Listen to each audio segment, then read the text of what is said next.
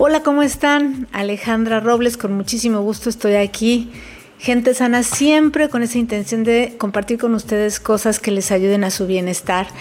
Y hoy traigo a la mesa la idea del movimiento. Yo estoy segura que si ustedes piensan en el movimiento van a pensar en el movimiento físico, ¿no? En desplazarnos, en hacer actividades, en hacer nuestras actividades cotidianas o algún deporte. Pero este concepto de movimiento es un poquito más amplio y yo quisiera tomarlo hoy desde una perspectiva antropológica.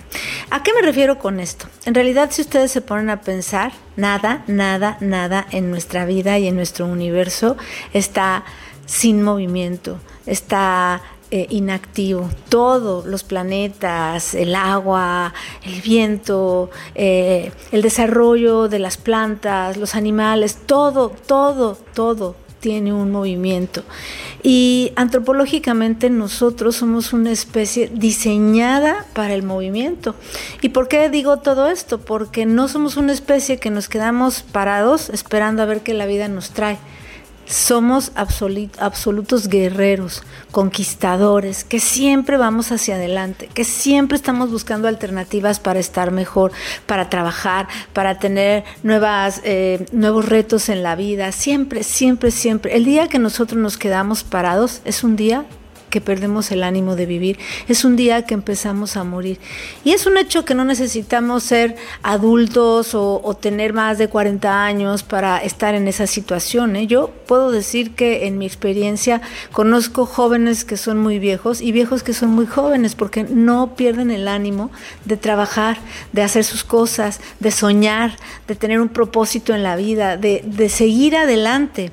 Entonces, desde esta perspectiva yo quiero tomar el tema del movimiento, porque hablando de bienestar, uno no se puede sentar esperando que un medicamento o que el doctor resuelva nuestra, nuestra vida funcional o que eh, sea responsable de todo nuestro bienestar. No, nosotros tenemos que tener siempre ese ánimo de seguir adelante y de buscar alternativas, aunque en algunas ocasiones nos digan que ya no hay nada que hacer, créanme, siempre, siempre tenemos una manera de estar mejor de lo que estamos.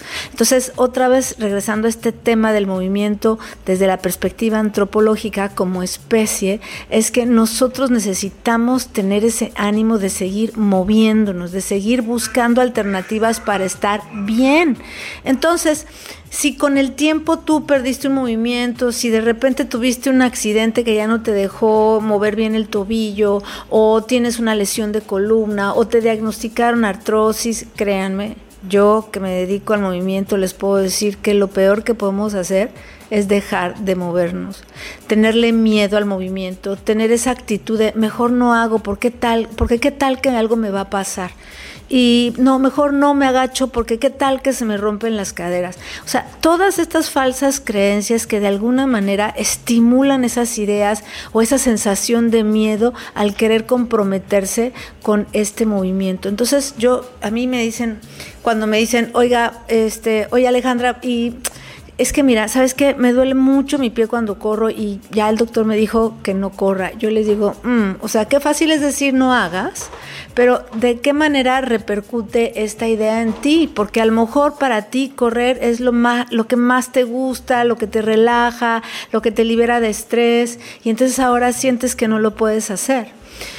Y obviamente hay diferentes situaciones, por supuesto, si tú tienes, por ejemplo, un esguince, un desgarre o alguna situación muy aguda, pues hay que dejar que el tejido se repare, que todo se resuelva. Pero cuando tú tienes estos dolores crónicos, cuando tú tienes estas lesiones que aparentemente surgen porque ya estoy grande, porque ni modo me tocó vivir, no, o sea, créanme, lo mejor que ustedes pueden hacer es mantenerse en movimiento y además con esa intención de siempre buscar alternativas para estar mejor de lo que están, porque siempre las van a encontrar. El chiste es no perder el ánimo de seguir adelante. Una vez estaba yo este, escuchando una charla, que, o sea, era una entrevista que le estaban haciendo a, a un escritor y le preguntaban, a ver, usted era un señor ya grande y le decían, a ver, usted, dígame, ¿Qué espera de la vida? Usted tiene 80 años, ¿qué espera de la vida? Así el, muchacho, el reportero, eh, estaba con ese, o sea, mi punto de vista era que tenía esa actitud de, o sea, ya, o sea, los 80 años, ¿qué espera usted de la vida? Y esta persona le dijo, yo, yo quiero estar vivo hasta que me muera. Yo quiero seguir compartiendo con la gente todo lo que escribo para poder realmente sentir que vale la pena vivir. Y yo estoy con él, ¿eh? Yo creo que yo también deseo siempre estar viva, viva hasta que me muera y eso implica no perder el ánimo de vivir. Y, hago mucho, mucha hincapié en esto porque cuando nosotros tenemos un dolor o una disfunción rodeada de todas estas ideas de cuidado, no, no hagas esto, te vas a lastimar, entonces empieza, empieza a haber mucho miedo por las actividades, por la vida y eso no nos lleva más que empezar a frenarnos y no créanme, aunque ustedes estén jubilados o estén activos o lo que sea, nunca pierdan ese ánimo de seguir buscando estar en movimiento desde todas las perspectivas de su vida. Movernos es sumamente importante. Pero no solamente es que seamos una especie que todo el tiempo está buscando caminos para poder salir adelante, sino que si ya nos enfocamos específicamente en el movimiento físico, ¿qué sucede cuando nosotros no nos movemos? Sucede entonces que en vez de repercutir positivamente en nuestro cuerpo, vamos a empezar a mermar su calidad de movimiento. ¿Y por qué lo digo? Porque tenemos tejidos que están diseñados para moverse, entre ellos los músculos y las llamadas fascias, de las cuales ya les he estado platicando y les he dicho que forman parte de alguna manera de ese sistema de movimiento que tenemos en nuestro cuerpo, músculos, huesos, fascias, diseñados para el movimiento. Pero específicamente el músculo y las fascias son tejidos que sirven y funcionan en el movimiento. Cuando nosotros no nos movemos, lo que ellos, ellas tienden a hacer es retraerse. Entonces, vamos a pensar en un ejemplo súper sencillo. Yo estoy segura que a todos les ha sucedido que cuando despiertan por las mañanas es eh, lo primero que tienen es esa sensación de esa necesidad de estirarse. Y estiramos y abrimos los brazos, los subimos y tratamos de estirar a nuestro cuerpo lo más posible. Esta, que es una acción totalmente natural, responde a que durante las noches o durante esos periodos de reposo naturales que tenemos en las noches durante el sueño, nuestros tejidos miofaciales, músculos y fascias, se empiezan a retraer un poquito, naturalmente, como si todo el día con el movimiento estuvieran elongados y cuando yo me quedo sin movimiento, ellos se hacen un poquito, se acortan un poquito, se retraen un poquito, ¿ok? Entonces cuando yo despierto, es esa primera sensación al despertar de que necesito estirar mi cuerpo porque en efecto está como encogidito. Ahora, esto es algo sumamente natural y puede ser que tú en este momento de tu vida simplemente optes por estirarte y te levantes y ya. Pero hay personas que despiertan y sienten rigidez matutina, muy, muy, muy... Em, relacionada a la rigidez matutina con problemas de reumatológicos, pero también en mi punto de vista, desde esta perspectiva mecánica funcional, cuando tú tienes excesos de tensión en tus tejidos miofaciales, músculos y fascias, ese tejido que naturalmente durante la noche se retrae un poquito, como tú ya lo tienes tenso y acortado, entonces digamos que se percibe más esa retracción. Entonces cuando tú despiertas, no es solamente que sientas esa necesidad de estirarte, sino que tratas de pararte o de moverte y sientes que te duele absolutamente todo. ¿Por qué? Porque igualmente cuando estos tejidos están tan relacionados con mis articulaciones, que si ellos están tensos de por sí, porque no me estiro, porque no me muevo, porque no me alimento bien, porque no me hidrato, etcétera, etcétera. Si ellos de alguna manera están comprometidos, lo que va a suceder es que van a empezar a tirar y a tirar, tirar de esas articulaciones y tarde o temprano podrían empezar a generar un problema de desgaste articular o de artrosis, ¿ok? Entonces miren cómo todo va mucho más allá del simple envejecimiento y como siempre les digo, sí, sí, estamos todos envejeciendo, todos, es un proceso natural y hay que vivirlos de verdad con ánimo y con gusto y sacarle provecho a la vida en cada etapa de vida que tengamos, dando gracias por lo que tenemos. Pero nosotros tenemos esa responsabilidad de hacer que cada momento, cada etapa en nuestra vida realmente sea de calidad. Entonces, mi perspectiva, mi punto de vista y, mi, y mis ganas de compartir con ustedes toda esta información es porque yo estoy muy mm, decidida o, o más bien les diría, estoy segura que los cambios vienen cuando nosotros somos conscientes de las cosas, ¿ok? Entonces, si no somos conscientes, andamos con la, eh, por la vida como con los ojos cerrados, eh, sin saber hacia dónde, ¿no? Como caminando hacia donde nos lleva, voy a decir, la manada, ¿no? O sea, si todos caminan para acá, yo camino para acá. Si yo todos caminan para acá, yo camino para acá. Esas son las tendencias, las modas que nos van moviendo de un lado para el otro. Pero cuando tú tienes conocimiento de las cosas, entonces tú puedes frenar y decir, ok, yo quiero ir por acá porque sé que esto, esto y esto es bueno para mí. O sabes que no, por allá no, porque sé que esto no va a ser bueno y además no me va a aportar nada. Entonces, punto número del día de hoy. Necesitamos como especie movernos hacia nuestro bienestar. No importa cuál sea la situación que tú tienes, siempre trabaja por tu bienestar porque de verdad siempre vas a encontrar caminos para estar mejor.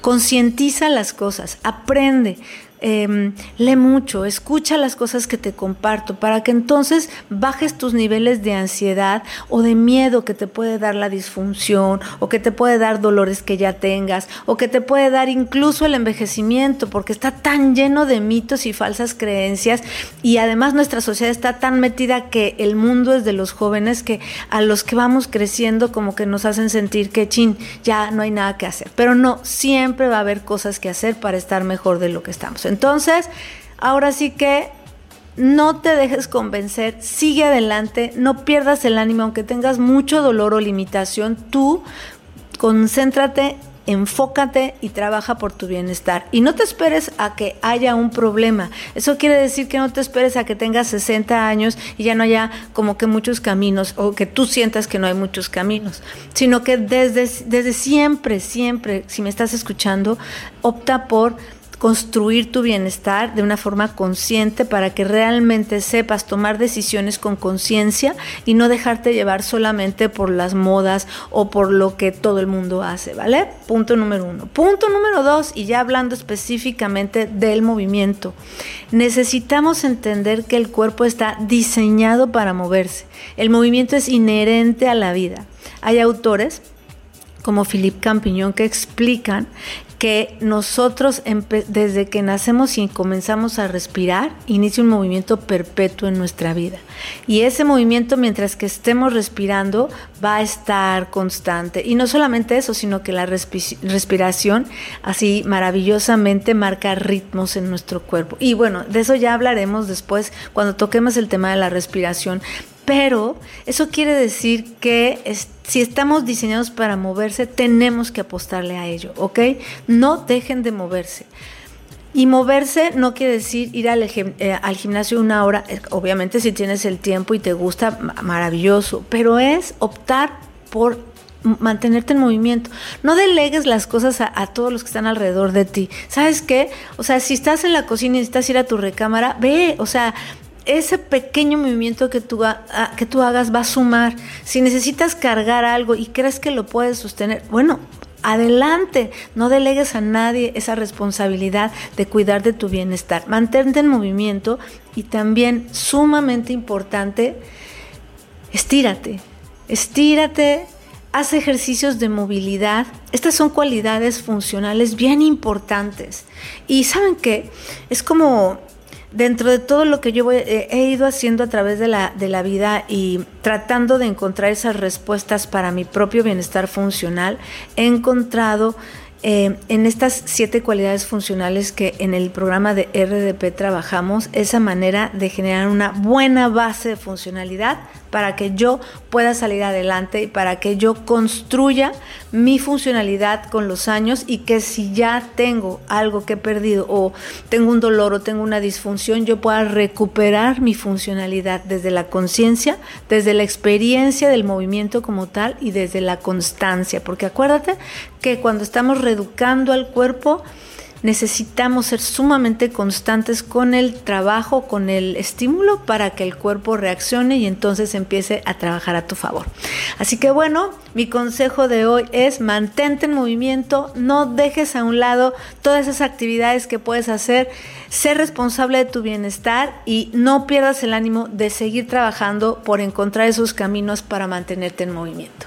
Cuídate me da muchísimo gusto estar contigo y nos vemos la próxima. Que estés muy bien. Chao.